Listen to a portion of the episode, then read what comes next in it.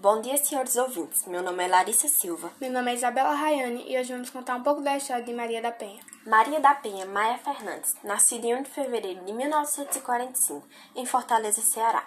É farmacêutica bioquímica e se formou na Faculdade de Farmácia e Bioquímica da Universidade Federal do Ceará em 1966. Maria da Penha conheceu Marco Antônio enquanto cursava faculdade em 1974. Naquele ano, eles começaram a namorar e Marco Antônio demonstrava ser muito amável. O casamento aconteceu em 1976. Após o nascimento da primeira filha, eles se mudaram para Fortaleza. Foi aí que essa história mudou completamente. As agressões logo apareceram. Ele agia sempre com intolerância, exaltava-se com facilidade e tinha comportamentos explosivos com todos. No ano de 1983, Maria da Penha foi vítima de dupla tentativa de feminicídio. Marco deu um tiro em suas costas enquanto ela dormia. Como resultado dessa agressão, Maria da Penha ficou paraplégica devido a lesões.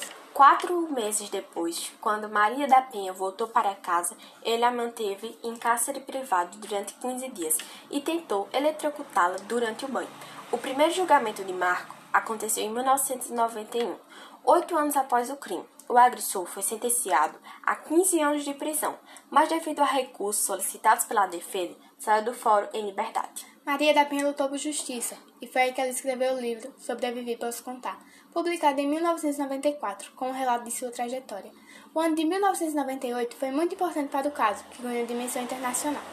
Assim, em 7 de agosto de 2006, o então presidente Luiz Inácio Lula da Silva sancionou a Lei número 11.340, mais conhecida como Lei Maria da Penha. A contribuição de Maria da Penha com essa importância conquista para as mulheres brasileiras tem-lhe proporcionado no Brasil e no exterior muitas homenagens, como Ordem do Rio Branco em 2009, Prêmio Direitos Humanos em 2013, Prêmio Franco-Alemão de Direitos Humanos e do Estado do Direito em 2016, a indicação ao Prêmio de Nobel da Paz em 2017, Grande Colado Mérito do Tribunal de Contas da União em 2018 e muito mais.